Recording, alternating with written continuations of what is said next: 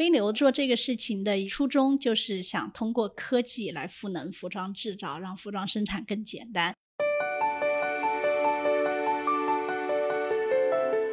之前的服装生产很多是一个串联的模式，也就是说，一个人从工序的第一点开始，可能要做二十个工序，但现在很多工人没有这个能力，所以你就会发现串联的工作模式变成了一个并联的工作模式，就大家各做各细分的那个工序，到最后去做一个拼接缝合。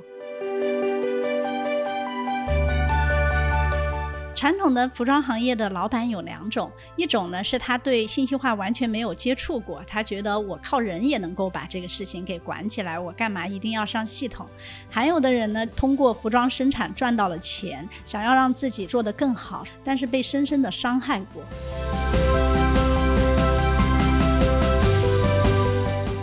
过飞流的系统和没有用飞流的系统，在转款上面，飞流的话能够缩短转款时间一倍以上。传统产线如果是做一个普通的款式，通常是在三到五天出成品，飞流可以当天出产品。嗨，各位听众朋友们，大家好，欢迎收听本期的创业内幕，我是主持人丽丽。这是一档由 GGV 纪元资本发起的访谈节目。旨在为中国的听众提供更具专业视角的创业话题沙龙。我们深信，听故事是人类的古老本能，也将在每一期节目中尽可能的帮助嘉宾讲出他们最精彩的故事，讲出他们的创业内幕。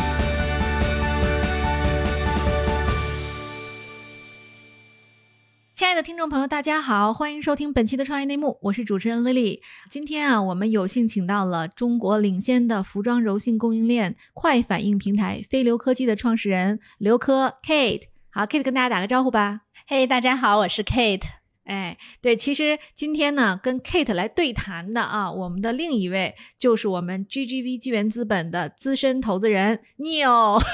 年轻资深投资人 Neil。对，谢谢丽丽啊，各位听众，大家好，又见面了。对，其实今天呢，我们要聊的这个话题，大家可能是熟悉又陌生的，就是服装供应链。因为其实中国是服装供应链大国，但是呢，Kate 他们在做的事情就是用数字化来变革整个服装供应链企业。也就是今天我们看到的越来越快更新的时尚和款式，是 Kate 他们在做了大量的这个科技化的工作哈。好，要不 Kate 你先介绍一下飞流科技和你本人吧。哎，好嘞，大家好啊，我叫 Kate。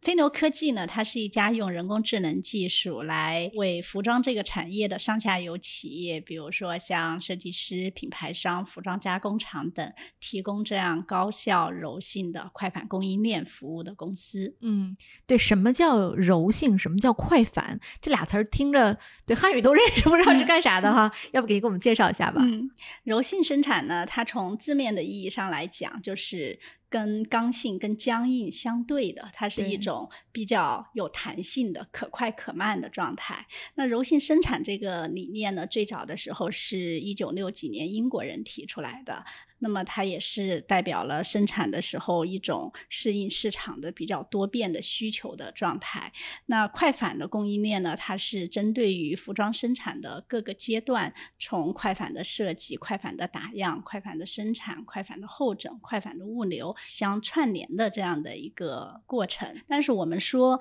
为什么服装生产现在到了一个非常强调柔性和快反的这样的阶段呢？那还是要从我们服装生产的本本质的从这个产业来谈起，因为大家说到服装，说到时尚啊，脑海里想到的都是这种上海时装周啊、巴黎时装周啊，非常漂亮的这种霓裳羽衣的场面。但是这种非常漂亮的这种时装，非常漂亮的模特走台的后面，它其实是时装这个行业它所面临的巨大的一些。产业的危机和浪费，比如说以前的时装生产，它都是一种大批量季节单的方式，通过订货会的方式、时装周的方式来下订单，这样就造成了大量的资源的浪费。我们知道，像两零一八年的时候，Burberry 它就烧掉了它差不多有两千八百多万英镑的库存，对，就是结合差不多两点五亿个人民币。那像 H&M 也是快时尚，它也烧掉了差不多十五吨的这样的库存。嗯，那在国内的话，像美特斯邦威最多的时候有四十几个亿的库存。拉夏贝尔的话也有二十七个亿的库存。那这种曾经辉煌一时的时尚巨头，最后都被这个库存所压的透不过气来。嗯所以，我们这个时候谈的这个柔性快反的供应链，其实就是一种小单快反的方式，来避免过度生产，避免这种库存高企的方式。嗯，这个是我们致力于所要做的。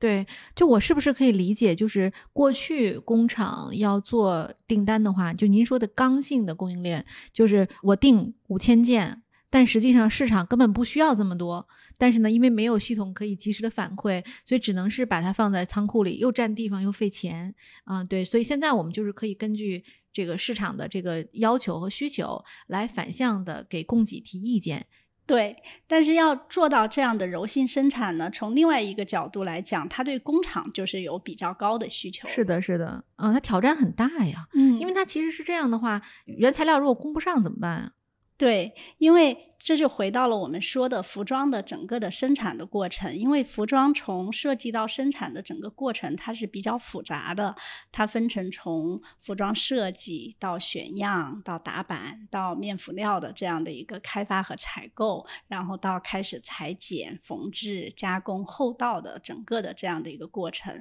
那这个过程中间每一个环节都需要这种供应链的管理和对于整个的数据的全流程的优化。嗯，哎，咱们用飞流和不用飞流会有什么变化？飞流解决什么痛点？飞流呢，就是从这个过程中间，我们的目标呢，就是用 AI 来做衣服。这个口号听上去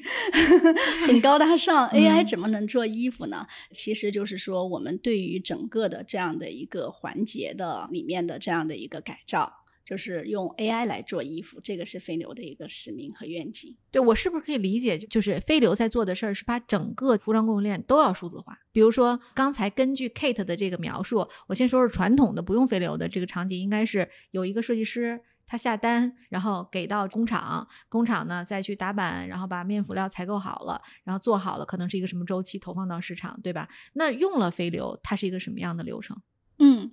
啊、用了飞流的这样的服装工厂呢，在做这样的一个服装生产的时候，飞流有比较强大的面辅料库和款式数据库，那它会在这个里面匹配到相应的面辅料，匹配到相应的款式，同时呢，会对这个款式进行一个智能的拆解。那么这件衣服的复杂程度是怎么样的？它是一个十几分钟就能生产出来的简单的快时尚的 T 恤款呢，还是一个款式非常复杂，可能需需要一百多道工序，两个小时才能完成一件生产的复杂的登山衣呢？这样的服装呢，都在飞牛的系统里面进行了拆解。当拆解好了这件衣服以后呢，飞牛会把这件衣服匹配到相应的工厂，然后在工厂里面通过一系列的这样的全流程的管控，会指导工厂每一步的生产，甚至会指导每一个工人的生产。因为我们知道，就是中国的工厂，它其实资源是很庞大的，国内有差不多四十万家的加工厂，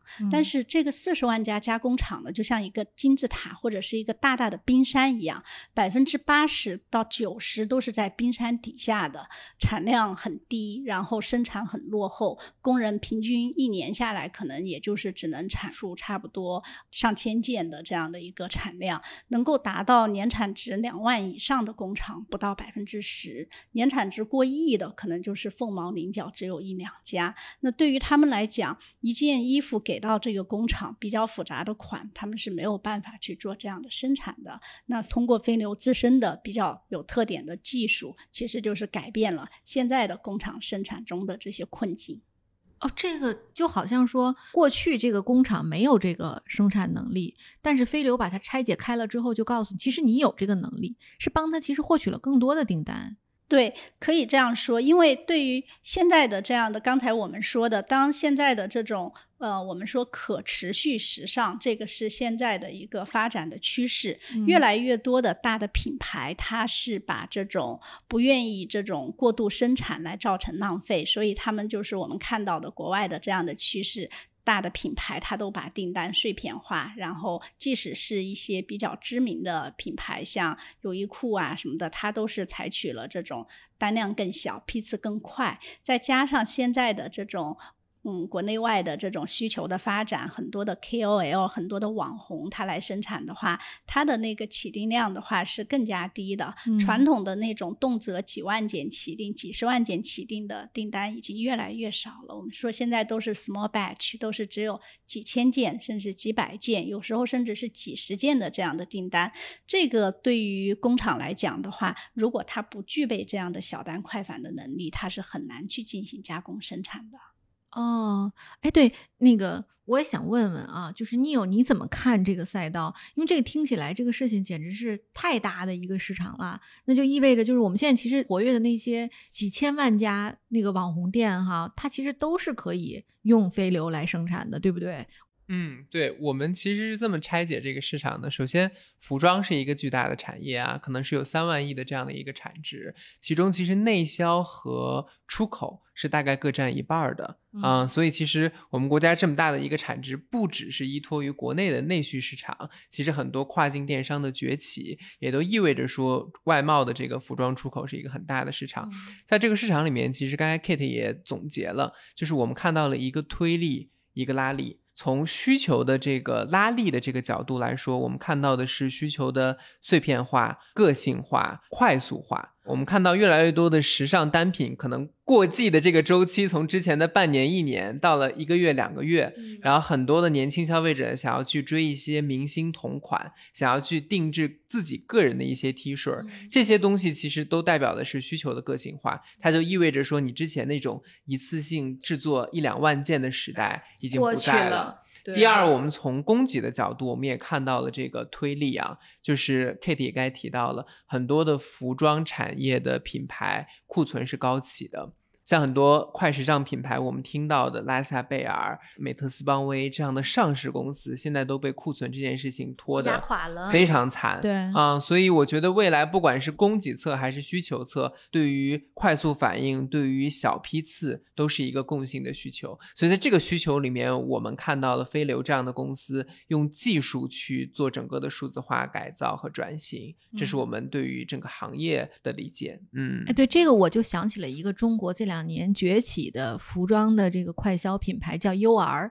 这个品牌就是换季的这个速度相当的快，它今天是一个款。它半个月马上就换另一个款了。他们隔一段时间，你会发现它那个把这个店面剩的一些衣服库存立刻就清销掉，然后那边又有新款可以上市。然后也有年轻人就喜欢买新款，也有的就是我等一等，我去买便宜的。但是起码说对公司来讲，库存的压力也没有那么大。这跟老百姓的生活习惯什么也是相关的。对，不其实 Lily 刚才提到了 U 二是国内一个新潮的快时尚品牌，其实海外以及全世界最著名的就是 Zara。啊、嗯，那提到 Zara，其实我觉得 Kate 可以讲一讲咱们团队跟 Zara 的一个关系啊，就是嗯之前到底是怎么样通过 Zara 的这个经验去发现的留的机会。啊嗯，这个说到跟 Zara 的渊源呢，就是说到我和我的两位联合创始人，一位是向，就是费翔博士，还有一位是我们的 CTO 卢维成。那最早的时候呢，我们几位都是在美国 IBM 工作，早在两零一零年的时候就接触到了 Zara 的整个的供应链的改造。那从它整个的对于它的全球市场的布局，它的快反供应链的生产，它的从流程，然后到技术，到后面的这样的算法，那么在整个的这个过程中间呢，我们还是学到了很多东西。在后来，我们在帮助国内的一些服装品牌去用这样的一套系统去管理他们的供应链的时候，我们也发现，就是你单纯的把欧美的这样的一些先进经验，然后放在国内的这样的一些供应链上面来做的话，是存在着一些水土不服的情况。那如果是像这种 IBM 的公司来改造这些中小工厂的话，它的费用是比较高昂的，而且这些工厂有的它的信息化基础本身也就是比较薄弱的，它其实是没有办法承担像 Zaro 那种一步一步的从系统咨询到系统的整体的这种架构提升，甚至到这种呃软硬件产品的这种采购。那么有没有什么比较快的企业服务级的产品、SaaS 级的产品能够帮助？国内的这么多的加工厂，这么多的服装老板来改善他们的痛点，让他们能够提升他们的供应链的水平，能够接到这个小单，这个就是我们当时创业的这样的一个初中一。个初中，一个技术普惠的故事。哦，哎呀，这个嗯太有意思了。那我其实也很想问您啊，因为其实服装供应链的这个行业非常传统，就是厂一代的整个数字化能力是没有那么强的。那你们几位就是原来是对 Zara，现在到对中国这么多的大型的可能数字化能力没有这么强的工厂老板的时候，你们一开始在洽谈时会遇到什么挑战吗？嗯，其实这个就说到我们团队的这样的一个基因。其实从上来讲的话，上和我都是美国博士，然后我之前是在美国也是读书工作了有整整十年。那在整个的这样的一个背景上面的话，特别是像的话，他是 AI 这方面的一个专家，因为他是在 IBM 摩森研研究院的资深研究员，然后对于人工智能这一块的话，他有十几项的专利和他自己的这样的著作。但是他回来之后，他面对的这些老板，你跟他讲专利、讲技术，他能听懂吗？是，所以说呢，就是这一块儿呢，就涉及到我们团队的另外的一条腿儿，就是有比较深的行业行业的 know-how，对、啊行业的这种积累和知识。我觉得 K，你可以分享一个故事啊，嗯就是比如说刚开始的时候，我们遇到这些传统的这个工厂老板的时候，遇到过哪些挑战？他在我们销售软件的时候，说出了哪一些比较这个刺耳的话，对吧？我们当时是怎么解决这样的挑战和困境的？嗯，对，传统的服装行业的老板有两种，一种呢是他对信息化完全没有接触过，他觉得我靠人也能够把这个事情给管起来，我干嘛一定要上系统？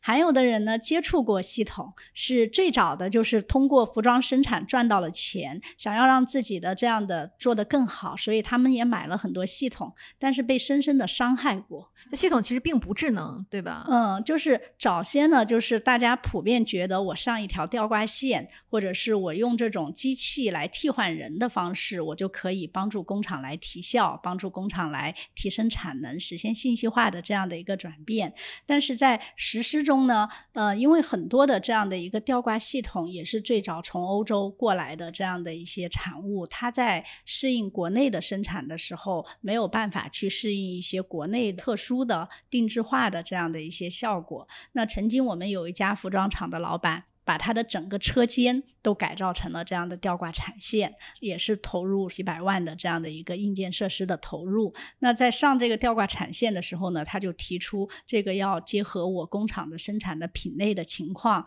要有一些这种特殊的这样的一些定制化的要求在里面。那当这个吊挂厂商评估以后，觉得也是没有问题，可以来进行实施。那么在实施之前呢，就评估下来，差不多需要一两个月的实施周期。那正好那个时候是一月份，马上就要过年了，老板觉得我也可以接受，然后呢，就让他的这些工人都回家过年了。嗯然后上三月份的时候，你们在家过完年，然后多休息十五天过来，就可以到一个现代化的工厂来工作了。结果到了三月份回来以后，那个非但没有改造成他想要的样子，然后整个的那个车间也都没有办法来开始进行生产。为什么？嗯，就是因为整个的这样的一个系统实施周期是比较长的。就是之前我哦们在做 Zara，、包括在做国外的这样的一些供应链改造的时候，经常是如果是传统的这种 ERP、MAS，包括这种吊挂的这种系统，它的实施周期都是要三到四个月以上。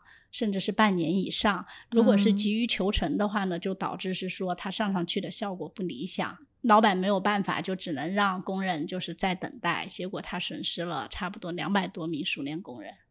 天呐，这个太可怕了！所以对于传统的工厂来讲，他开不了工，其实工人就走了，因为他挣不到钱，那他这公司不就完了吗？对，就是好在它的底子比较厚，它还有其他的这样的一个车间，这是一个比较极端的场景，但是就是它是很有代表性的，就是很多的服装厂老板他在使用了 ERP、使用了 MAS、使用了传统的这样的一些方法，包括一些吊挂设备以后，并没有达到他想要得到的效果，并没有提升它的产量，然后他就对于这个产业的信息化、产业的智能化到底应该是一个什么样的？情况就是心存疑惑，这个也是我们当时去面对工厂老板的时候受到的挑战比较多的地方。对，那飞流它的整个上线的周期大概多长时间？飞流上线的时间是三天，呃，我们是在每一个工位上面会有一个智能工位机。进场的时候，先会评估这个智能工位机的点位的布设，大概需要多少台智能工位机设在什么样的地方。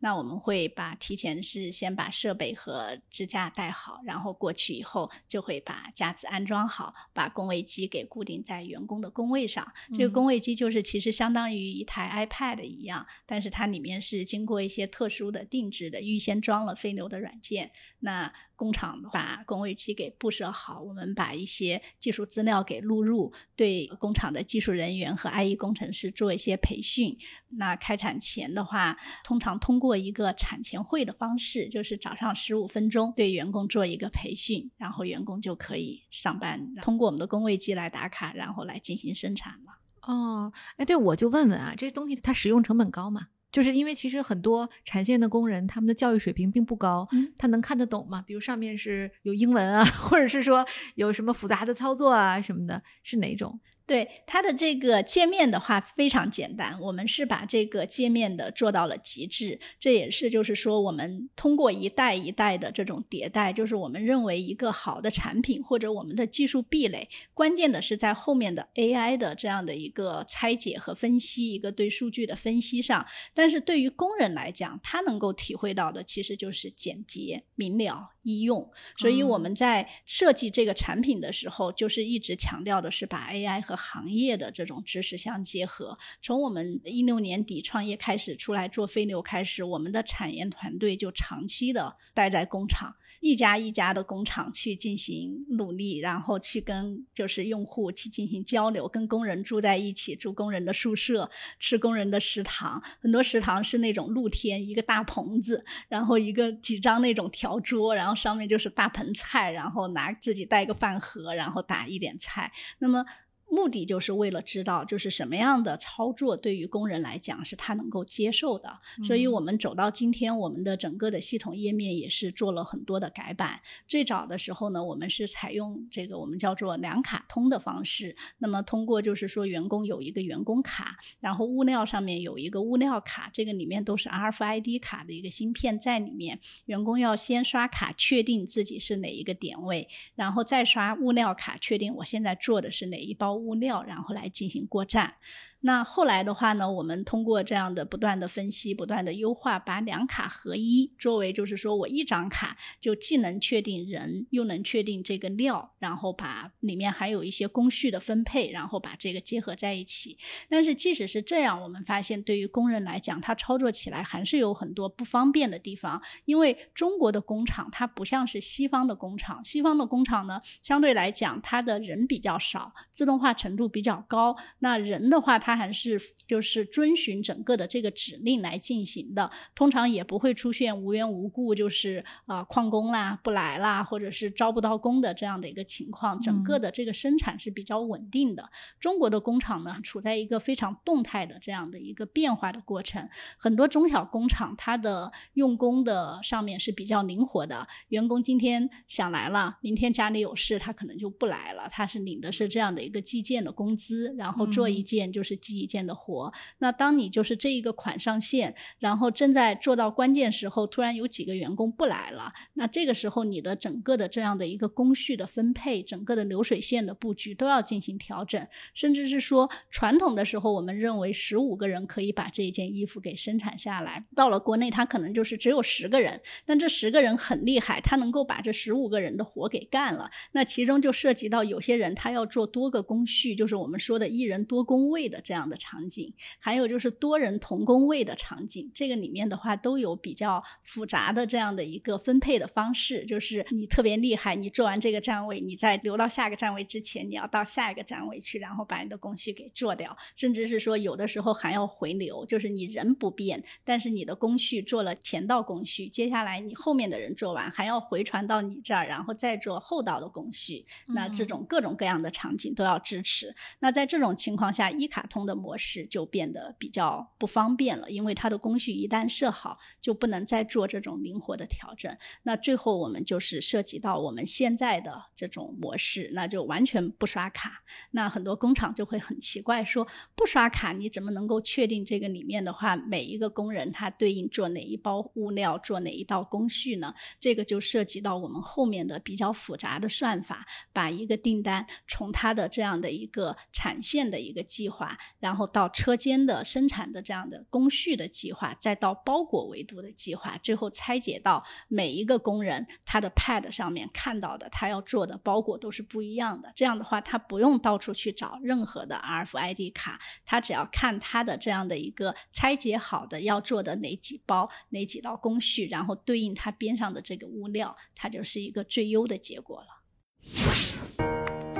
嗨，各位小伙伴，告诉你一件很重要的事情：创业内幕的听众群已经开通了。在这里，你可以和我们直接沟通，也可以第一时间了解到 GGV 纪元资本线下活动的动态，近距离聆听投资人的独特见解，并且结交其他互联网圈子的小伙伴呢。入群，你只需要添加微信公众号 CYNMXZS。我再重复一遍，CYNMXZS。也就是创业内幕小助手的拼音首字母，并在好友请求中标注“创业内幕”。接下来，小助手会帮助你完成入群操作。我们期待你的加入。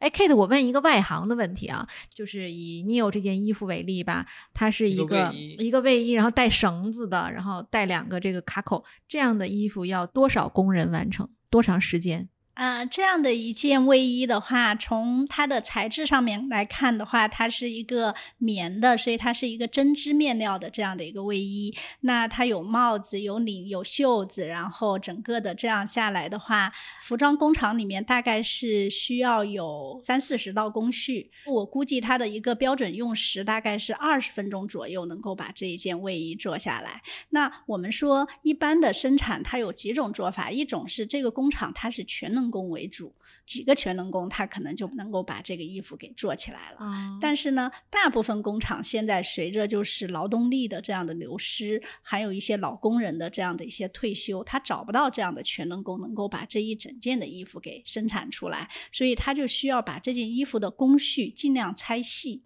但是也不是无限制的拆细，这里面的话是有一些算法可以拆解出最优的一个工序的这样的一个比例。那我们说的这就叫做 GSD 的这样的一个拆解。那么拆解出来以后呢，比较合理的话，一条产线上面大概会安排十五到二十个工人来生产这样的一件卫衣，效率是最高的。Kitty 提到了一个很重要的变化，就是之前的服装生产很多其实是一个串联的模式。也就是说，一个人从工序的第一点开始，可能要做二十个工序，这就是一个熟练工人的一个操作逻辑。但现在他也提到了，很多工人没有这个能力，而且另外一个，这个不一定是效率最高的。对，所以你就会发现，串联的工作模式变成了一个并联的工作模式。嗯，就大家各做各细分的那个工序，到最后去做一个拼接缝合。啊，所以它这个背后还是有挺神奇的这样的一个趋势变化的。对，你看刚才 Kate 看这件衣服和我看这件衣服是不一样的。我看它就是一件卫衣，但是从 Kate 看，他会说有帽子、有袖，纯棉线的，对吧？因为这其实都说他要把这些要素录入到我们的系统中，然后系统会算出一个算法，说，哎，你应该这样做最优，这个人力效果是最高的，是这样吧？是的，而且不仅是做这个里面的话，您可以看到说这个衣服。当它最早的时候，它是一捆蓝色的布。那这个布的话是得裁，而且裁的时候它也是有讲究的。它是分成不同的缸，这个布是被一缸一缸的染出来的。当你裁的时候，你要把同一批次的布，你要用同一缸的这样的缸号来裁出来。哦，哎，那我理解就是说，其实服装厂它收到的都是那种白布。呃，通常它是已经是印染好了的，啊，是染好的，就是专门有做布的。对，到服装厂这儿，这布这环节已经结束了。但是布其实千差万别呀。它每一款的话，它研发的那个布料会有区别，比如说它是百分之一百棉的，还是百分之八十棉、百分之二十涤纶的，还是有一些特殊面料的。然后当他拿到这个布以后呢，他要做缝制之前，他需要把这个布裁开，裁成一片一片的裁片。那有一些裁片它是需要去做特殊处理，比如说我们看到尼奥的这件衣服，它的前面的话是有一个呃一个 Logo logo 那这个 logo 它是用手工绣上去的，所以这个时候它就要拿出去进行绣花。那有的时候像您的这个前面的话，有一片这个胶片，这个是要去做还有一些亮片，对，这个就是要去做一个胶印。所以在服装厂，他拿到这个布的时候，他会先把这个布裁成裁片，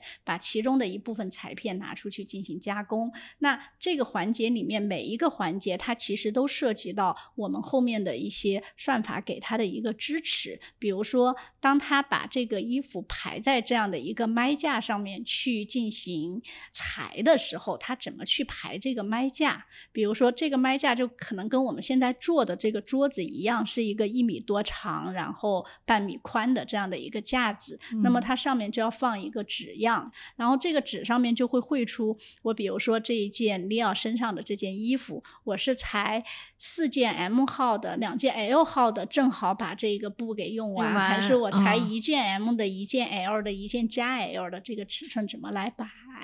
啊，然后最后裁出来就是一片一片的小片，它里面可能有些片比较大，比如说前片、后片、帽子，然后口袋、袖子，有一些片，特别是像您这种的，就是比较小的小片，它后面会要拼接上去的。如果我们说是冲锋衣什么的，它有里面的 A 面和 B 面要双面穿，那涉及到的就会更复杂。所以第一步的话，它是需要怎么把这个片裁下来。裁下来以后呢，我们会通过二维码的方式，就是一物一码，就是每裁下来的这个裁片，它对应的是哪个部位、什么颜色、什么尺码来进行这样的跟踪。那这个二维码就会在后面的生产中间得到体现。呃有的像冲锋衣这种部件的话，它可能多的话有二十几个、三十几个部件，那么它每个部件会对应一个二维码。就拉链儿是一个，袖子是一个什么？对对对嗯对对，那有的像利奥这种比较简单的，可能有个七八个部件就差不多了。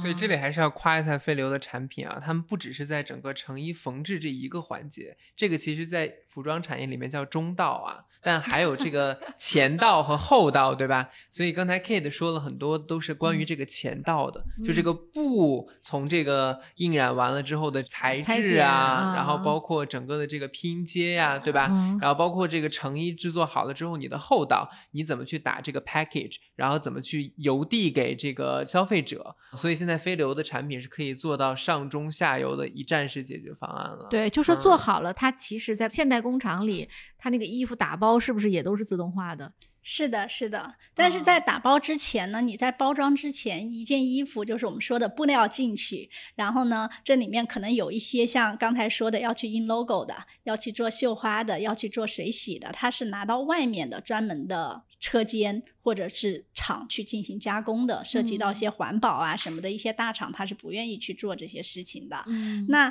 这些裁片回来以后，首先我们是要把它做一个起套，就是我们有一个像超市一样的 supermarket，只是这里面全部都是放这些布料。那以前没有这个 supermarket 的时候呢，工厂管理是比较混乱的，那他也不知道哪些裁片回来了，哪些裁片还在外面。那有可能他估计回来了，然后拿到生产车间以后发现，因为我少了一个绣花片儿没回来，或者我的那个嗯帽绳儿还没有到，就导致都是半成品，没有成品流出，整个生产效率比较低。那小单快返一般七天就要完成生产，当你缺这个缺那个的时候，这个生产是组织不起来的。所以它系统中会跟踪，就是说你这个东西还没有，还缺一个东西没过来，它会提示你，对吧？是的，我们因为这个每一个物料它都有对应的物料码，在进了这个 supermarket 以后，它会每一个仓位有仓位码，每一个仓位的货架上又有货架码。那就是入仓的那个大姐，她拿一个把枪一扫，然后她整个的就已经入进去了。然后她手里拿一个 pad，她在这个 pad 上面一看，就已经可以看到哪一个床次、哪一些裁片现在都已经入好了、齐备了，可以给到下面去进行生产了。那过去没有这这个数字化的时候，是靠人一个一个去检查吗？对，而且经常就是说，人他检查的话，我们说一个是他要增加很多的人的投入，比如说他有验片的员工，有这个超市就是整个的管理的员工，还有就是对于工厂来讲，因为他的人手不是很够的情况下，那基本上就是靠增加一些文员、增加一些配包员的角色来做这个事情，要么就是说人不够的情况下，然后靠底下的。班组长，然后来上来找裁片来解决这个问题。那班组长上来找裁片，然后去看哪一些齐了可以拿下去生产，那下面的生产就没有人管了。那下面的组员他对于自己该做什么样的工序，该做什么样的活就会不清楚。那不清楚的情况下，就导致说今天早上开产前会的时候，组长告诉你说你现在做这个款，然后你是上袖子的，你是上帽领的，你是上螺纹的。那我是上。冒领的，我中间做到一半，我没有裁片了，或者是说我的这道工序做的比较快，我做完了，我这儿就断流了，我就等着前面的人给到我。然后因为工人他一般都是计时加计件的，他没有活做，他就今天的工资就会受到影响，就找不到班组长，因为班组长去吹裁片去了。那这个时候他又不想他的这个上面断流的话，他就会去找一下我边上的人在做啥。本来这个工序不该我做的，我就会把他的工序抢过来。做了，然后整个的这个生产就乱掉了。哎呀，我听完，我真的觉得像看一个纪录片一样。Kate 描述的太清楚了，就是。我现在觉得我对我身上穿的衣服充满了敬畏，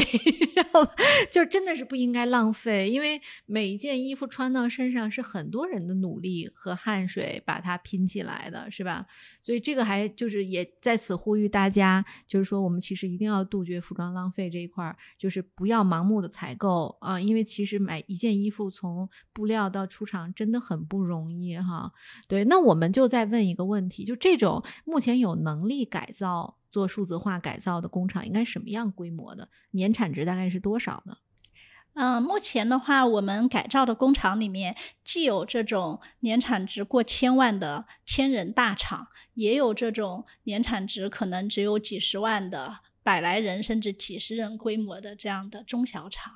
哦，那这个还挺厉害。就是一个像五六百人的这个工厂啊，场地占地面积大概多少？呃，通常的话是一。大栋楼，然后里面的话大概是，如果是五六百人的话，它的缝制车间的话有十到二十条产线，裁剪车间的话通常也会有五到十条产线。啊，哎呀，这个就是像五六百人的这种上一套系统到多少钱呀？呃，收费的话模式的话，目前我们因为是 SaaS 收费，那基本上就是按照账号，然后多少工人？对对对对对。我们现在服务过的中国的大型的我知道的服装品牌有哪些吗？嗯，我们服务过的这样的一些品牌的话，像耐克、斯凯奇、阿迪。然后包括我们还帮助很多的这样的一些代工厂来改变他们的这样的一个承接小单快返的能力。比如说，我们是帮助西英的华南工厂，然后提升了他们的生产制造的能力。很多这样的中小工厂在使用我们系统之前，它是没有办法去接西英的订单的，因为西英的订单，西英之所以成功，是靠它极致的快返的能力。所以，它对它的代工厂的要求呢，是一个七加七的要求。就是七天之内面辅料要到仓，而且要通过新的批色批款，就这个面料的这样的一个颜色是得到确认的。第二就是说要七天之内完成生产。就是前期后期，那七天完成生产，就是我们刚才说的这个面料到仓以后，从裁剪，然后到生产，到质检，后到包装出厂的整个的环节，这就需要就是说它能够第一时间匹配到合适的面辅料，而且在它的这样的一个成本可控的范围内，把这个面辅料能够买进来。第二个就是能够在七天这么短的时间之内，把这一款他没有做过的这样的一个衣服给生产出来。嗯，对，哎，Kate 曾经在跟我们聊的时候提到过，就是飞流的模式是五加七加三这样的一个模式，这个是一个什么样的模式呢？对，五加七加三呢，主要是说我们是五天打样，七天大货生产，三天翻单。那回到就是我们刚才说的，做大货之前，通常它会有一个比较长的前置期。比如说我们现在看到的很多品牌方正在举办订货会，那这个订货会定的是三个月。甚至是六个月以后的衣服，所以它有一个比较长的前置期。这个前置期呢，就供它来准备这样的一个面辅料和做这样的一个打样生产。那我们可以把这个前置期大大的缩短，一个就是可以让它很快找到面辅料，在面辅料迅速到场的情况下，五天就可以完成打样。然后打样完成以后，七天就可以完成大货生产。当这个大货生产在客户的这种门店啊，或者是他的这样的 KOL 上面进行销售以后，产生了这样的一个翻单的需求的话，我们对于已经做过生产的款式，三天就可以完成翻单生产。哦，就是说门店这边只要反馈说我们这个尺码、这个款卖的非常好，已经断货了，他马上就能追单，三天这个货就到了，对吧？对，加上物流生产，就比如说你想要买的这一款衣服断货了，那这样的话，店小二或者是对接的网红就会跟你说，现在正在预售，您到了三天以后就可以拿到。啊，是这样的，是吧？咱们有什么服务过什么网红大品牌吗？嗯，我们跟很多的设计师都有合作，然后不仅是头部网红，甚至是有一些很多的刚出道不久的设计师。我记得我们之前有一个在前两年的时候的二次元的这种风行的时候，有一种服装叫做 JK 制服。哦，我的妈呀，这个你们 也能帮他做是吗？对，当时的话呢，就是我们有一客户，然后他是两个大学生，他们很喜欢穿这个衣服，然后呢，从自己喜欢穿到去研究这个里面的门道，到自己从爱好变成去设计，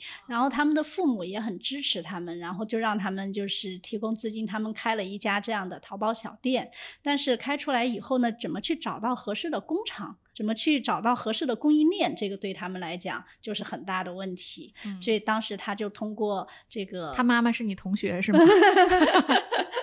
这个倒没有问，他们就是找到了飞牛，然后呢，在飞牛的爱赌的 APP 上下了他们的第一单，然后我们就有专门的跟单，从面辅料的这种寻源采购，然后给他们提供相应的面辅料，然后进行选择，然后再对接到工厂，然后就用我们的生铺系统，刚才说的五加七加三的这样的方式给他们进行打样。确认，然后把他们的整个的供应链的这个成本降到了最低，大概就他们面对的这样的群体，主要是这样的一些大学生啊，这样的消费者的群体，我们可以把他们的成本控制在单件一百出头的这样的一个可控的成本之内。那这样的话，这两个女孩子呢，她们就可以专注在她们最擅长的设计端，所以她们自行研发出来了很多种的这样的一些风格。它虽然看上去都是 J.K. 的制服，但是它的那种格子不一样，细节不一样，他们起了很多很好听的名字，什么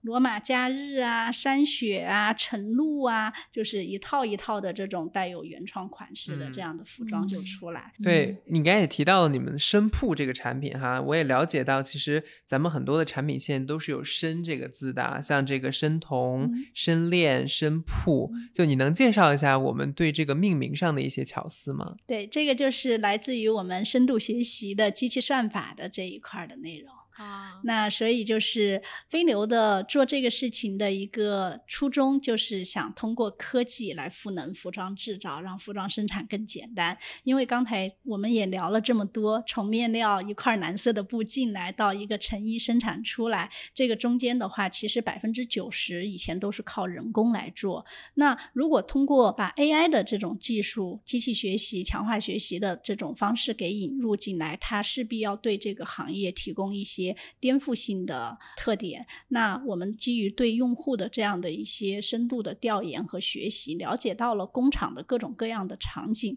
那背后其实是我们怎么去承接这样的一个场景。那举个例子来讲，AI 的话，因为像 Sean 的话，我的联合创始人他就是在 AI 方面的这样的一个专家。那么他之前的话，最早的时候学交通工程，然后在 AI 的话用在交通的整个的这样的一些路网优化啊、算法。其实对于 AI 来讲，它最重要的就是场景。那服装生产里面就是有非常丰富的 AI 的场景可以应用。就像我们刚才说到的，整个的服装生产，您作为一个班组长，你手下管着十几个工人这样的一条产线，那么每一个工人他只会特定的技能，他只能操作特定的机器，那他就相当于一个教练一样，你让哪一个工人来操作哪一台机器，做哪一道工序。那服装本身的这样的款式又很复杂，每一个款式都是不一样的，一个款式可能有上百道的工序。那如果你今天你的明星员工突然生病了，或者是状态不好，它的产量做不出来，你怎么能够让这个团队里面的其他人来辅助他做他的这样的一道工序？嗯甚至是说你怎么来让从外面来借这样的一个外援，或者是做各种处理，他的头脑里面就是要有各种各样的线路图，所以涉及到来很复杂的这种动态调整的决策优化算法。对，是的，这就有点像阿尔法 Go 的这样的一个下围棋一样。那嗯之前的话，它可能是说，呃，用人来考虑的话，你只能考虑到一些局部优化的结果。我把前嗯面调通了，我可能后面就堵上了。那么用飞流的系统里面，它其实后面考虑到了非常多的这样的一些神经网络啊、车内算法啊、背包算法啊等等，它会去做一个预测，就是我在发生拥堵之前，我会动态性的去研判可能会发生拥堵的点。嗯啊，比如说我们在班组长的 Pad 上面，我可以看到一个实时的线平衡图的分配。那这个线平衡图就既有产量级的，又有工序级的，又有产量加工序级的。那我可以看到是说，在这个拥堵还没有发生之前，但是快要发生了，它的 Pad 上面就会有提示，那就告诉你说，按照你现在的这样的一个工序的排法排下去，那可能再过半个小时，你的哪一个站位上就要发生堵点了。这个站位出不来，那后面的人都没有活做，那整个就断流了。那系统会建议你智能调整，把哪一些的工序重新做一个分配。而且如果你接受了这个智能调整以后呢，系统还会给你跑一个通过这种仿真预测的方式，会给你看到这个调整以后的这样的结果是啥。那调整以后，它可能是短期之内是哪一些站位，它的这样的效率能够到多少？那一直到下班，今天下班为止，你整个的这样的其他站位的一个变化情况是什么样子的？嗯哎呀，这个听着实在是太厉害了。其实你想想，这个工厂里的环境和它的变化啊，就像您说的场景，简直是有千差万别。特别是刚才我们讲的，这是一个非常典型的提高效率的一个场景啊。比如说我订单发生变化之后，和工厂上的这个流程发生变化了，这个人他已经富裕劳动力了，我应该紧急把他调配到。下一个环节中，或者是说站在这儿加不同的单过来给他。那其实这么看，不用飞流的这个工厂，将来早晚会被淘汰掉，效率太低了呀。对对，我有没有过统计啊？就是比如说用了飞流，我们的生产效率能大概提高多少？嗯，通常的话，我们生产效率的提升是在两部分。第一部分是我们在转款期间的这样的一个提升。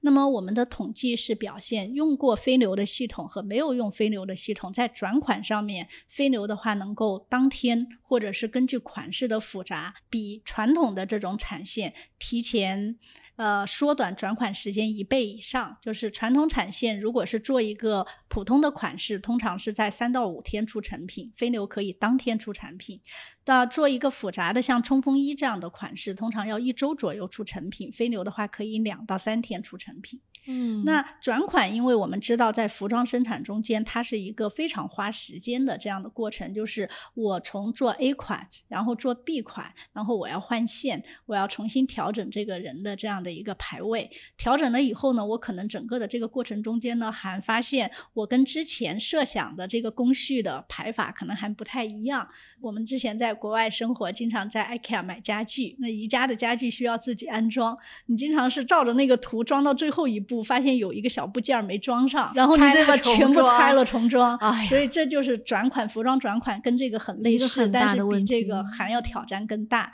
很多时候就是你要把这件衣服要拆掉重做，因为中间某一道工序当时没有排进去，或者是嗯少拆了一道工序。那我们因为前期通过 AI 做了这样的工序的拆解，后期通过 AI 做了产前的这样的一个工序的分配，所以我们大大的缩短了它转款的时间。然后生产以后。后，这个生产的效率的提升是非常大的。那通常我们比传统产线能够提升百分之二十到百分之五十的这样的效率。就是我今天赶过来之前，最近的那家工厂刚刚上了我们的系统，是一家做冲锋衣的这样的一个工厂，就没有上我们的产线之前，它的产量一天差不多能出到将近两百件，就已经是极限了。那用了我们的系统三天以后，它的产量提升到了两百五十件。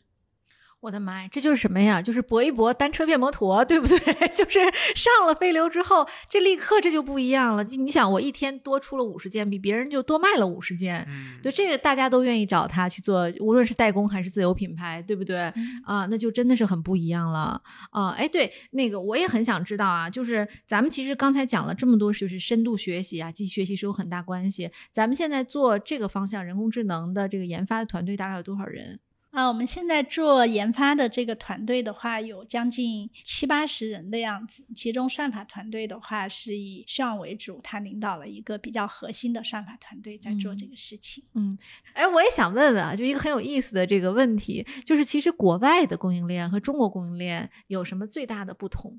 嗯，国外的供应链呢，就像我刚才说的，它相对比较成熟，人少，人少。比如说呢，它做的，它用吊挂系统来进行生产。那么国外呢就比较规范，吊挂系统呢，它最早就是在德国起源，然后在欧美用的比较频繁。它是把整个的就是一包一包的大包流改成了这样的单件流，就是我们刚才说的这个裁成了很多片，它是把这些片呢一片一片挂在了衣架上，然后这个衣架呢。传给第一个人，然后做掉其中某一些工序，再传给第二个人，再做掉某些工序，然后他就不停的这个衣架在站位之间流转下去啊，人是站着不动的，那个东西在变。对对对对，然后到最后一个站位就是质检，质检完了以后，如果有发生问题的工序，然后再进行返修。那这样的话呢，就减少了中间的搬运的时间，然后就是去找裁片的时间、配包的时间，然后大大的提升了这样的工作效率。这太典型的德国人。的想法了，对不对？就他对机械的那种那种精密程度的要求。对，但是这一套东西呢，到了国内来呢，就遇到了很多的问题。那首先第一个就是我刚才说的，上线周期长，然后它中间的人呢还不够，然后经常就是人要不断的进行调整。工序也要进行不断的调整，它很难在开款前一次把所有的工序都拆解到位。那开款以后工序要增加的时候，要通过 IE 的技术员，然后来去在吊挂上面进行增加。而且当时呢，国外做的时候，它是按照线维度的，就是一条产线一条产线相互独立的来进行运作。但是在国内做的时候呢，经常是你这条产线马上要做了。已经全部前面准备工作都做好了，员工也到位了，工序也录进去了，然后。头天晚上，老板说：“我接了一个薇娅的订单，我得先把这个薇娅的订单给交了。那明天这条产线上的这个活就不做了，然后我们赶紧去赶薇娅的这批货。那这样的话，就要把前面录进去的所有的订单的信息，所有的跟这个裁片相关的信息、工序的信息要全部删除掉，把新的这些都录进去。那可能刚做了没多久，老板又说：啊，那个我又接了一个李佳琦的单，这个单。”单也很急，你把薇娅的这个单给我分一半到边上那个产线去吧。我这个产线的话要留出一半给李佳琦，那这个就是基本上吊挂就疯掉了，他很难就是做到这种动态的这种分配和平衡。所以现在呢，在使用飞流的。这种工厂里，即使是用吊挂，怎么用呢？它把吊挂本身的这样的一个 IT 系统给停用了，它是用的是飞流的一个 Pad 来进行控制。那每一个工人的这样的一个吊挂的一个旋转臂上面呢，它会再配一个飞流的 Pad，通过飞流的 Pad 来控制吊挂的启动和停止，以及工序的这种智能的分配。所以。工人他其实是不知道他具体今天我是要做薇娅的订单还是做李佳琦的订单。当老板决定我做薇娅的订单，他只要在他的计划室把这个计划一发进去，然后一发布，然后到了裁片那边、裁床那边一裁好。飞流的大脑接受这个信息以后，一点发布，工人的 Pad 上面就全部是李佳琦这个订单的信息了。啊，其实刚才那个场景，就是说跟这个吊挂系统相关的，就发生在飞流一个很核心的这个客户啊，就是斯凯奇。所以 Kate 可以讲一讲跟斯凯奇他们合作的故事啊。啊，好的。因为斯凯奇的话呢，它是一个香港的控股集团下面的一家。呃，很大的工厂。那这家工厂呢，我们和他接触的时候呢，他也是作为一家十几年的历史的这样的老厂，也正在处在一个升级换代的时候。以前的话，他这家工厂在东莞是当地的一个龙头企业，大家都以能进这个工厂为荣。然后工厂的那个厂区也特别漂亮，然后也是规模也很大。服装业里边的富士康是吧？对，然后包吃住，然后工资也很高，待遇也不错，然后也很稳定，收入也。也很稳定，但是现在也是随着这种刚才我们说的大的订单没有了，然后需求冲击很大，然后其他的这种行业，互联网行业的冲击，比如说这种外卖行业啊、快递行业啊，很多的一线的有经验的技术工人就觉得，如果我的工资挣不到那么多钱，我辛辛苦苦干一天活，我还不如我出去送外卖，我还技术上还要求没有这么高，所以他的人员流失也挺厉害的。那么在这种情况下，他怎么去对他现有的这种产线去做这样的改造？包括那个时候他还没有上吊挂，他也在评估说我要不要上吊挂，上一条吊挂几十万，我的这个本能不能回来？这些都是在他的考虑里面。包括他的员工流失这么厉害，我怎么能够留住员工？我是给他们开高工资呢，给他们奖金呢，还是该怎么样的来更好的培养？就包括他们自己去做一些这种呃实习生的这样的培养，我怎么去给他们去做这样的培养？这个是他们在和飞牛合作之前遇到的一些比较具体的问题。那当时他们对于飞牛可以用 AI 来改变服装这个产业的这个事情的话，也是觉得是一件听上去非常棒，但是没有经历过，不知道应该是怎么来实现的事儿。所以我们当时从一条产线开始合作，从我们当时开会定下来，在它的一条产线上做，然后到确定这条产线，到我们入驻开始铺，也就是。花了三天的时间，嗯，那从这条产线第一条产线试用以后，就像我们说的，第一个款当时十四天做完。那做这个款的过程中间，他们是找了一条对比线，一条使用飞牛的产线，就是我有一条线，我是完全是按照传统模式来走的，还有一条线是用了飞牛的系统来走的。我同样的这一批订单，然后五千条裤子，五个花色，我三个花色在飞流产线上跑，两个花色在我传统的产线上来跑，工人的技能差不多，大家来比一下，看一下效果怎么样。那基本上，其实对于我们来讲，我们去做 BD 客户的时候，其实很少是通过，比如说这种喝喝酒啊，然后谈谈天，然后跟老板喝喝茶这种。我们更多的就对于工厂老板，不要废话了，直接上飞流和传统的比一下，对不对？是的，是的，对。对于他们来讲，就是都是挺实际的。他做工厂确实很辛苦，所以就是。上一条线，我们看看效果好，我们就合作；不好，不好就拉倒，就拉倒啊！真的是拿产品力说话，对吧？啊，对。结果第一个款就是我刚才说的，那对比组的话，三天出产量，我们当天转款，当天就出产量。然后对比组的效率做到百分之六十几就很难上去了，我们的效率是做到了百分之八十几。嗯，我就有一个小问题啊，因为其实像我们作为一个早期创业公司，能进这样的大厂，通常他们比较担心的是，你这公司会不会跑了，或者说会不会后续没有办法去更新了啊？你怎么解决他这个顾虑的呢？啊，对，特别是我们是一家提供 SaaS 服务的公司，那很多就是客户也会有这个顾虑，就是你又不是硬件商，你又不是一下子在我这儿投了很多的硬件设备，那我们的这样的一个合作能不能维系，能不能怎么能够去达成这样的一个长。远的合作，那基本上呢这一块还是靠产品和技术来解决他们的这样的一个顾虑。就是我们的产品和技术，他们用上以后，一般来讲，就是在没有用我们的产品之前，工人都是靠最传统的，就是上下班指纹打卡。然后他计件的方式呢，就是每一批货上面都会绑了一个条，他们工厂叫做飞，然后他们会把这个纸条剪下来，然后穿在一个小铁环上，然后每天就。会数这个纸条有多少？对，这是这是什么时候的事情？是现在吗？对，这就是斯凯奇这家工厂。我们去之前就是这个样子的。它还是千人规模的大厂，就是最好的厂，也就是这样。还有比这更差的厂，就是连飞都没有，然后员工自己拿个小本儿，然后做一件就记一件，画个正字儿。寄件这人如果被贿赂了呢？对，这就是一个班组长的一个管理的那个，他最后会去跟班组长对我这个月做了多少件，那班组长手里的权力就很大。对那么班组长就可以要求说，你跟我你要讨好我，我可以安排你好的工序，我可以给你你多多记记些几件，对，甚至是啊有一些老乡啊，有一些这种关系，就导致服装工厂的效率上不去，或者管理上不去，这也是中间很重要的一环。哎呦，那么用了我们的的系统以后，基本上一周左右，员工就会主动提出说，我们不要用传统的这种减肥的方式，或者是嗯。刷 RFID 卡的方式，或者是手动的方式，因为飞牛的系统记得很准，它就是我就照着飞牛的系统做，它让我做哪一个款，我就做哪一个款，它是做一包点一包，我做完这一包我就点对应的那个包裹号，它就记录了我这一包做了多少件，它让我做哪道工序我就做哪道工序，我就完全照着飞牛告诉我的做，我自己都不用动脑筋，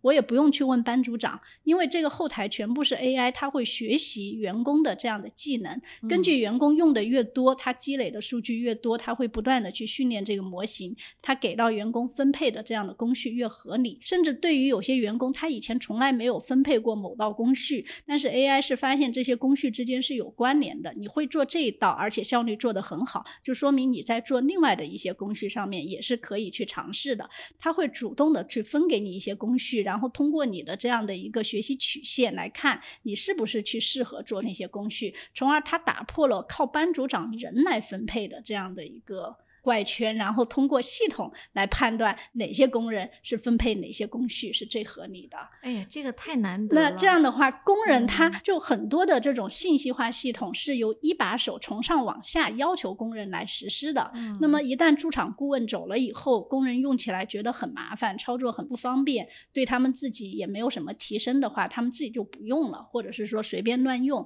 很多时候就停住了。那老板可能也会有很大的 concern 和顾虑。那我们的系统完全是自下而上的，每到一家工厂都是工人主动的去跟老板讲说，嗯我们用飞牛的系统来计数，记我们上下班的考勤，然后不要用我们现在的这种传统的管理方式了。一旦工人把他传统的这些工票啊、计件都取消了，都用飞牛系统以后，通常这个粘性就是比较大了。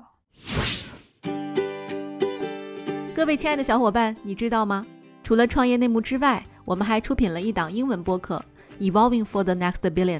由 GGV 纪元资本的管理合伙人童世豪和市场经理 Rita 杨主持。如果你对东南亚、印度、美国等海外市场感兴趣，欢迎收听来自当地头部创业公司 GVC 的声音。收听及订阅，您可以在我们节目顶端找到 GGV 的小馆，点击进入就能看到我们出品的这档节目了。欢迎喜欢收听英文播客的小伙伴点击订阅哟。哎，你有你是怎么发现飞流这个公司的呀？嗯，其实针对的整个服装产业的整个升级和数字化，我们是看了非常多的公司的。飞流这家公司的发现也是一个按图索骥的过程。我们看到了很多的公司做的是比较薄的，做连接和交易的。那有一些公司呢，虽然说的是做软件的，但实际上像 Kate 该讲的，可能是海归的背景，但是把一个非常重的传统的 SAP、IBM 的软件放到中国里面。所以我们发现，就是说，在这个技术驱动这个公司里面，他们又是商业化的这个潜力最强的，而且产品最适合本土的。所以通过这样的一个自上而下研判的方式，我们发现了飞流这家公司。然后同时，我觉得在尽调的过程中，我可以分享几个观察和发现，因为我们在尽调飞流的过程中走访了非常多的工厂，里面既包括服务 Shein 的中小型的工厂。可能在顺德还是中山，然后我们也去了东莞的服务斯凯奇的千人规模的工厂，我们发现了好几个效率提升的点啊。其实刚才 K 的或多或少有提到，第一个就是产量的增加，我们觉得这个非常重要，因为很多服装行业数字化的软件是做管理成本降低的，但是当你做成本节约 cost down 的时候，工厂老板不愿意给你付费。他们更 care 的是说，我能不能接更多的单，我有没有更多的收入，在这个收入里面，我可以分成一部分去作为你的软件采买的费用。所以我们觉得这个效率的百分之二十到五十的提升非常非常关键，这是第一点。当然，效率的提升里面，我要再说一点，就是呃，Kate 说的这个转款速度的提升。之前我们去做上万件货的大单的时候，你不用考虑这个问题。因为你一个货你要做六个月，要做三个月，你这个时候中间的两三天、三五天的转款效率的提升，它的 marginal effect 就会很小。但当现在变成了这种七天就要交付、十四天就要交付的时候，飞流可以做到当天转款。他们如果做到三天转款的话，在这个七天到十五天的这个过程中，这个占比就会很高。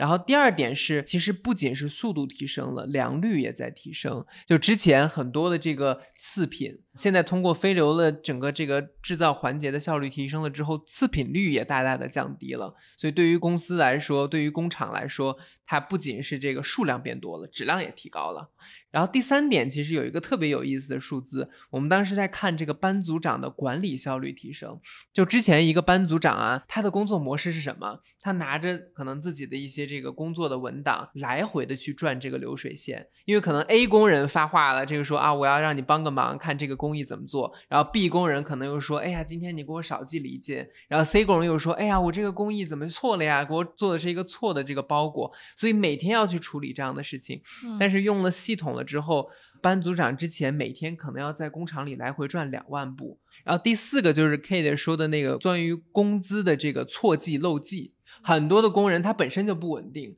因为他是按件计费的嘛，所以比如说他每个月很多工人就会就有很多抱怨。比如说，哎呀，我怎么少寄了几件？那班组长也手头没有这个数字化的资料，他也不知道到底是多少件，扯皮，就来回扯皮，一扯皮工人就流失，对吧？就是一个恶性循环。我们刚才说的啊，这个从效率的提升、良率的增加，到管理的这个难度的降低，再到最后工人抱怨的减少，这种工作环境的改善，对我们觉得这个飞流的产品确实价值很高。对，哎，现在市场上有飞流的竞品吗？其实没有直接的竞品，对吗，Kate？没有，嗯，因为这个事情确实产品技术的门槛很高，很高，再加上他们之前在 IBM 和 Zara 的经验，我觉得像这样高配的团队愿意卷起袖子做这么一个普而且传统的产业，确实我们觉得竞争的壁垒是很高的。对我想想，我今天要是让我去创业，我一定不做这个领域。我也提醒一下大家，如果再想做什么服装品牌，看人家网红干挺好的，真的别轻易干，这里边的门槛儿。挺高的，是不是啊？对，在我们就是创业初期的时候。当时就是我们这个整个的一个创业的决心，就是想用这种技术来帮助传统的这种服装企业来更好的做衣服。但是当时呢，也确实有很多客户是看中我们团队的 AI 方面的能力，然后希望我们去做一些其他的这种项目，短平快的，包括这种金融的、银行的、券商的，当时都主动来找到我们。那当当时我们就是还是比较有决心，就是认准了这个方向，虽然。是说比较艰苦，但是结合我们在 IBM 六年的这样的一个行业的积累，还有就是在我们创业以来四年多的积累，就是真正的把这个行业做深做快。对，那个我们就再问一个问题吧，因为其实我知道这个 Kate 和先生都在创业哈，我想请教你，就是作为一个女性创业者，然后你怎么做工作和生活的平衡？嗯，对，其实飞牛对我来说就相当于我的第二个孩子一样。那对于飞牛的话，从因为我是负责产品这一块的，那么包括就是我们说的深系列的每一个这样的产品的诞生，包括对于客户的这样的一些分析，包括对于项目的实施，都倾注了很多的这样的一个精力和感情在里面。所以我觉得，一方面的话就是尽可能的兼顾好家庭，就是有一个这样的 supporting system 来更好的支持，就是非常感。感谢我的家人在这个后面做了很多事情，然后能够让我争取这样的一个平衡。另外一方面就是本身这个创业就是一种享受吧。嗯，你很享受这个过程是吧？对，是。你有没有想过，如果这次失败了怎么办？嗯，这个对我来讲还好，因为我当年的话在美国生活了十年，然后也是就是在美国联邦部做到了资深研究员，后来加入 IBM 做咨询顾问和资深产品经理。当时在美国的话条件也比较好，然后工作也比较稳定。如果是说追求一种比较稳定、比较安全、比较朴实的生活呢，可能我就不会选择回到国内来做这个事情。当时回到。国内就是有一个这种创业的这样的一个梦想。那么，既然现在有这么好的机会，有这么好的团队，包括有像 GGV 这样的一些支持，那就是尽量去享受这个过程，去把这个事情做好。哎呀，回答的太好了，是吧？我们今天非常高兴啊，因为跟 Kate 聊了一个太有意思的话题了。那我们最后请 Kate 给我们推荐一本书或者一部剧吧。就是迪士尼的创始人有一本书《The Ride of a Lifetime》，就是、啊，一生的旅途。对一生的旅途。那我最近在看这本书，我觉得还是挺有意思的。嗯就是整个的这样的一个创业的过程，其实就是说不断的迎接各种各样的挑战，而且不断的是给到用户创造真正的价值的一个过程。那就像飞牛现在正在做的这个产品一样，它整个的这个过程中间，通过我们在一一家工厂的这样的一个辛苦的打磨，去了解用户的这样的需求。这个过程虽然是比较痛苦，但是我们是真正的在为客户解决他们的问题，创造整个的价值，能够帮工人提升他们的收入，能够帮助工厂老板解决他们管理中间的痛点。那我们相信，就是说，只有就是做这种真正的给社会创造价值的东西，得到的这样的一个回报，它不是短期的，是长期的，而且是持续的，是一生的旅途，对吧？是的嗯我读过这本书，它其实一开始就讲了那个就是迪士尼中国的那个故事嘛，还是很让人感动。就是罗伯特·艾格他那个在中国的那个迪士尼乐园揭幕那天，他前一周奥兰多的乐园那个有一个小朋友掉到那个鳄鱼池被咬死了，然后艾格其实是一直在处理这个危机，他亲自给这个小孩的家长打了电话，然后那天早上他脑袋都乱乱的，他其实准备了中文的讲稿。结果在现场拿着稿子用英文念完了，就记者都非常惊讶，因为这么大的一个场合，因为艾格他这个职业生涯里最重要的一件事就是迪士尼落中国嘛，这么重要的一个历史时刻，他居然表现得很中规中矩。然后里边就讲到他自己就自述他当时的心态是非常矛盾的，一方面是狂喜，一方面是悲伤。其实管理一家公司就是这样哈，你在面对各种事情的时候，各种挑战的时候，我们只能回归到本心，然后变得这个更冷静。因为你如果要是都乱套了，那底下的人可能就更完了，对吧？对。啊，但这个事情上面呢，也显示出了他的一种承担的社会责任感。就他有很多方式可以去处理，最简单的方式就是交给迪士尼的法务部门，对然后走正式的这样的一个流程，嗯然后去 settle down 这个事情。但是他选择了最 tough 也最有挑战性的，就是他自己亲自给这个小孩子的父母打了一个电话，然嗯后表示了他对这个发生的这种不幸的歉意。当然，他的公关部门是不建议他这样去做，因为避免就是落人一口实嘛。嗯但是他这样做了，他认为这个是他作为 CEO，他作为一个领导者，他应该去承担的一个责任。而且通过他的真诚，确实是让这个悲剧得到了一个比较好的这样的处理。其实我是觉得，就是说。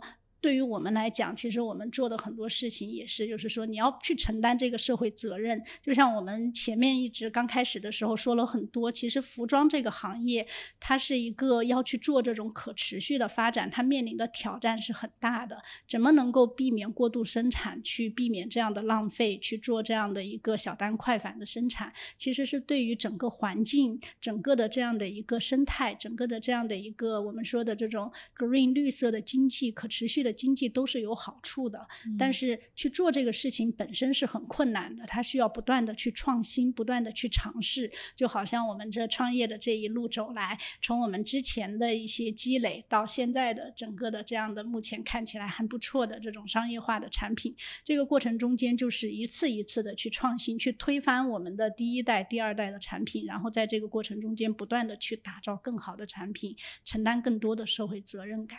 所以嗯飞牛的 slogan 是“世界是我们的工厂，让做衣服更简单”。我们希望它哦不仅是中国的一个产品，而且是可以赋能世界，是在世界范围中间最先进的一个产品。这个呢也刚好就是，其实绿色也是刚好是今年的一个主线嘛，也呼应了我们基金 ESG 的一个方向啊。其实我们在两零一八年的时候就被 GUCCI 集团的母公司开云 Group，开云集团是和 LV 集团相齐头齐名并列的两大时尚巨头之一的全球可持续大赛中间，呃。中国区它只入选了三家，我们就是获得了它的开云集团的可持续发展的大奖。哇，另外两家是什么行业是？做原材料和印染的，用系统赋能供应链服务的，我们是唯一一家。哎呀，太有企业社会责任感了！哎呀，嗯要给 Kate 鼓个掌哈。对，好，这期我们其实了解到了一个非常有趣的话题啊，可能是我聊过的创业内幕第三季以来最有趣的一个话题了。大家听完这期节目呢，愿意加入飞流的，也可以考虑赶紧加入这个大事业。另外呢，就是从今起，我们也要做绿色的自己，避免浪费，不要任意大肆采购衣服。然后我们要把这个世界建设得更好哈，给我们的后代留更好的家园。好，本期节目就到此结束了，感谢 Kate 和 Neil 的精彩分享，下期再见，拜拜，拜拜拜拜